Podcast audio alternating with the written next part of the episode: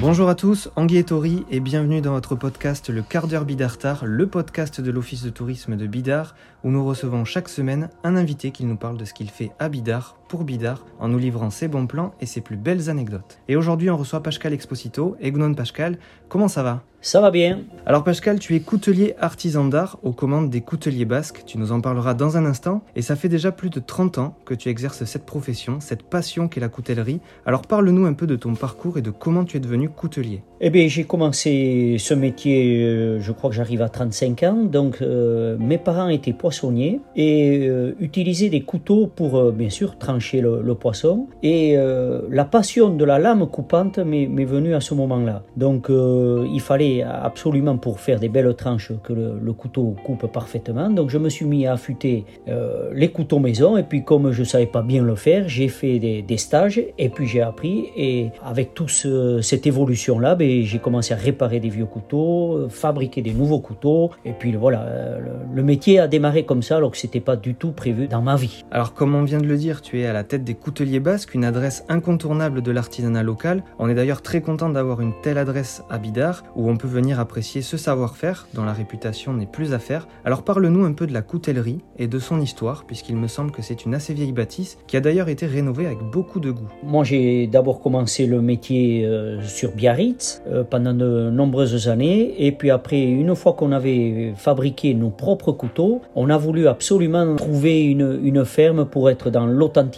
du produit. Donc, euh, bien sûr, nous avons fait des recherches dans le Pays Basque. On n'était pas spécialement parti pour Bidar, alors qu'on avait quand même un coup de cœur parce qu'on est natif de Bassilour. On a retapé cette vieille ferme qui date de 1789, d'après mes, souvenirs. Il y avait un gros potentiel parce qu'il y avait des mètres carrés, beaucoup de mètres carrés, donc il y avait possibilité de, de faire un très bel atelier. Donc euh, c'est pour ça qu'on est parti sur cette ferme dans ce quartier. Alors nous, on connaît bien les lieux puisque tu nous avais fait découvrir la coutellerie, mais pour les personnes qui ne connaissent pas du tout ou qui ne seraient jamais venues, elle a une particularité, elle est entièrement vitrée, de façon à ce que les clients puissent suivre les différentes étapes de fabrication des couteaux que tu réalises, ce qui permet aussi d'apprécier ton savoir-faire. Et en parlant de savoir-faire, tu as créé il y a quelques années déjà le premier couteau basque à l'image de notre pays, avec son caractère, ses traditions ancestrales et son originalité. Raconte-nous l'histoire de ce couteau et en quoi il représente aussi bien le Pays basque. Alors, euh, ce premier couteau, il n'a pas une forme basque parce qu'on ne savait pas le faire. Donc, la première idée qui nous était venue, c'était quand même d'utiliser le néflier. Le néflier étant le bois qui sert à faire le maquila. Donc, euh, il m'a fallu de nombreuses années d'abord pour trouver une, personne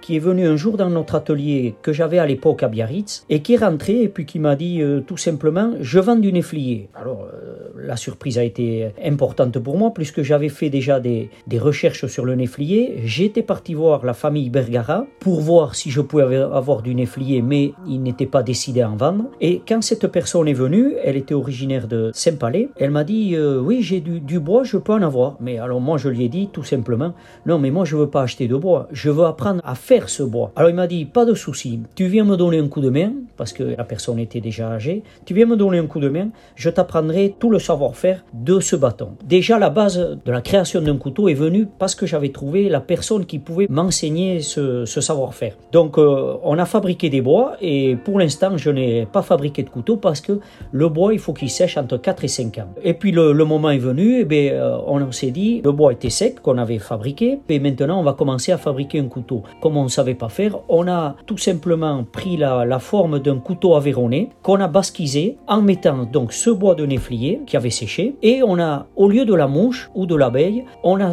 sculpté une croix basque, le laobourou, sur le ressort. Et voilà, le premier couteau est né dans cette ferme. Le bois de néflier s'appelle, euh, c'est Mispirondoa et la nefle s'appelle Mispira. Comme pour nous, c'est le fruit du néflier, on l'a, on l'a basquisé Mispira. Alors justement, tu viens de parler euh, de, des maquilas. Pour ceux qui ne connaissent pas, euh, qui ne sont pas originaires du, du Pays Basque, le maquila, c'est quoi? Le maquila, c'est une canne du, du basque, pas spécialement du berger, du basque. C'est une canne en bois avec du néflier un pommeau, une dragonne, et puis vous avez surtout à l'intérieur une dague qui permettait de se défendre. Alors on a parlé du Mispira, un mélange d'innovation et de créativité, mais il y a aussi les petits frères, Bichia et Artsaina, qui s'inscrivent eux aussi dans cette même lignée en restant fidèles au Pays Basque. Et on voit que ça te tient vraiment à cœur d'inclure à chaque fois un bout de Pays Basque dans tes créations, en valorisant même d'autres artisans locaux. On en parlera d'ailleurs juste après, des différents types de matériaux que tu utilises lors de la fabrication. Mais pour l'instant, j'aimerais que tu nous parles de ces petits clins d'œil qui font sûrement la différence, puisqu'ils font tous référence au Pays Basque. Après le succès du, du Mispira,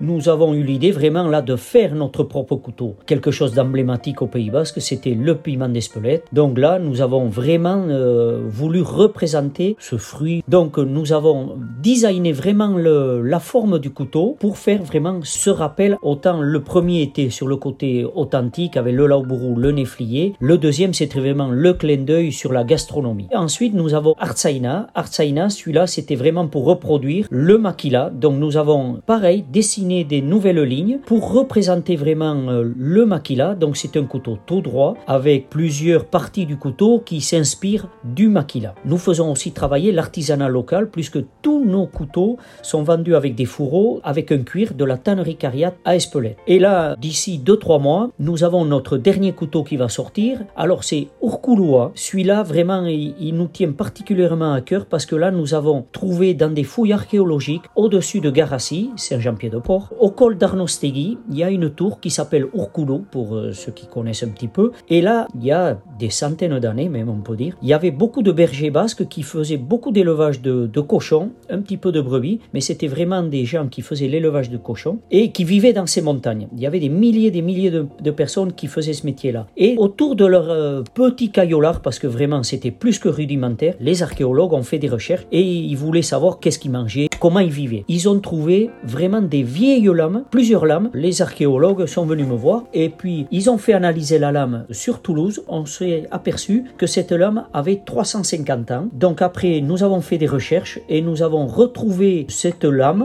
avec le manche et donc nous allons reproduire à l'identique le couteau qui se faisait il y a 350 ans dans les montagnes basques. Mais c'est une belle histoire et on a hâte de découvrir ce nouveau couteau. Alors on vient de le dire, tu travailles avec différents matériaux. On a parlé du bois de néflier, du cuir, de différents tissus aussi que tu utilises, notamment euh, des tissus de linge basque et j'en passe. Mais il y a aussi des matériaux encore plus surprenants comme la molaire de mammouth. On n'y croyait pas au début et puis finalement, si si, c'est bien le cas. Alors qu'est-ce qu'elle a de si particulier cette molaire de mammouth pour intéresser un coutelier de ta renommée? Elle est surtout très très vieille, puisque les mammouths ont disparu, et fort heureusement, autrement il n'y aurait personne au Pays Basque. Jusqu'à quand Il n'y en aura pas éternellement, puisque c'est malheureusement le réchauffement climatique qui fait apparaître des squelettes de mammouths, donc c'est en Russie, dans toute cette région euh, polaire. Pour l'instant, ils ramassent ce qu'ils peuvent, ce n'est pas interdit, mais un jour il n'y en aura plus, plus que le mammouth, c'est quelque chose qui a vraiment disparu. Quoi. Après, nous utilisons toutes les essences de bois, bien évidemment. Nous utilisons aussi, par rapport à notre artisanat local, le cuir de la pelote basque. Alors là, c'est du parchemin de chèvre que l'on habille sur une plaquette en bois. Voilà, c'est par rapport à la pelote qu'on a fait ça. C'est quand même quelque chose qui est un peu plus fragile, mais on l'utilise pour le clin d'œil. Nous avons fait un fourreau qui est très très original, qui représente le gant du schistera.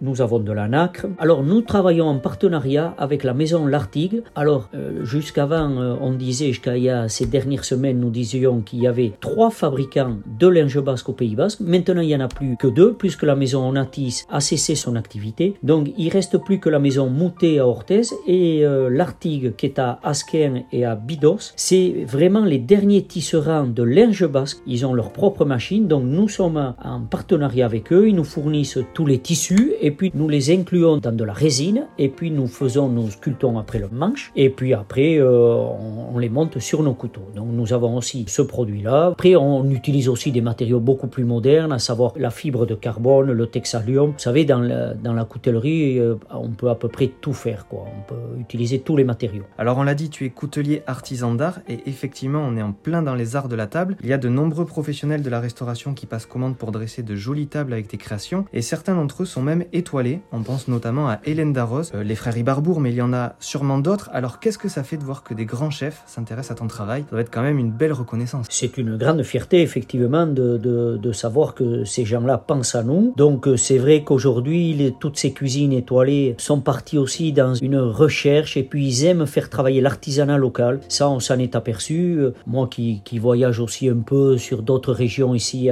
en France, France, voilà, il y a cet engouement pour euh, montrer tout le savoir-faire des artisans locaux. Donc bien sûr, on a Darros qui est originaire ici du sud-ouest, mais nous on est très sensible aussi à tous nos étoilés et pas étoilés qui sont ici dans notre cher Pays Basque et puis qui utilisent nos produits. On en est très très ravis. Alors les couteliers basques, ça représente plusieurs boutiques. On peut vous trouver à Arcachon, à Bayonne, mais surtout à Bidart, où se trouve l'atelier de fabrication. Alors justement, pourquoi Bidart? Pourquoi ce choix? Ben, J'étais natif de Bidart, donc euh, le, le, choix s'était quand même porté là-dessus, après mon parcours à Biarritz. Par rapport à nos créations qui étaient vraiment basques, on voulait vraiment trouver une ferme.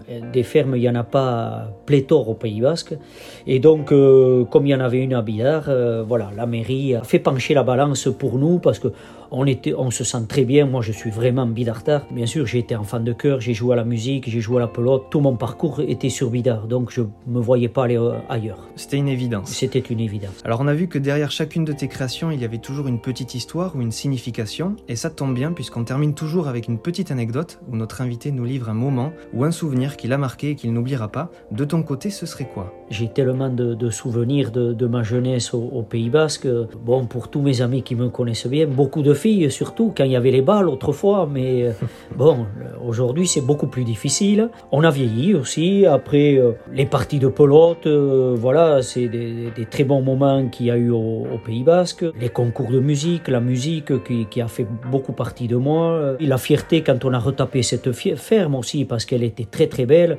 nous avions pris un cabinet d'architectes qui, qui s'appelle Imagine, qui est sur Biarritz-Arkang, qui a retapé cette ferme magnifiquement belle euh, voilà, une fierté d'avoir euh, participé à la, beauté du Pays Basque. Le premier reportage de TF1 euh, par Jean-Pierre Pernaud, alors bien sûr c'est une de ses collaboratrices qui nous avait appelé, mais nous avons été très très surpris quand il y a eu ce reportage et la fierté de passer sur le plus grand journal de TF1, enfin le, plus écouté, toujours est-il. Donc ça, ça s'est fait deux fois même. Il nous a remercié parce qu'on lui avait offert un couteau, il nous a envoyé une carte personnelle, donc on avait été très surpris. Euh, c'est quelqu'un qui a eu de grandes attaches à Bidar, de toute manière. Oui, quelque chose qui m'a beaucoup marqué aussi, c'était une fois, enfin il y a oui, il y a déjà une dizaine d'années, peut-être ça passe, nous avions été sélectionnés pour faire le marché de Noël de Montbéliard. Donc là, grand plaisir aussi, parce que les marchés là-bas, euh, dans l'Est, ça représente quelque chose.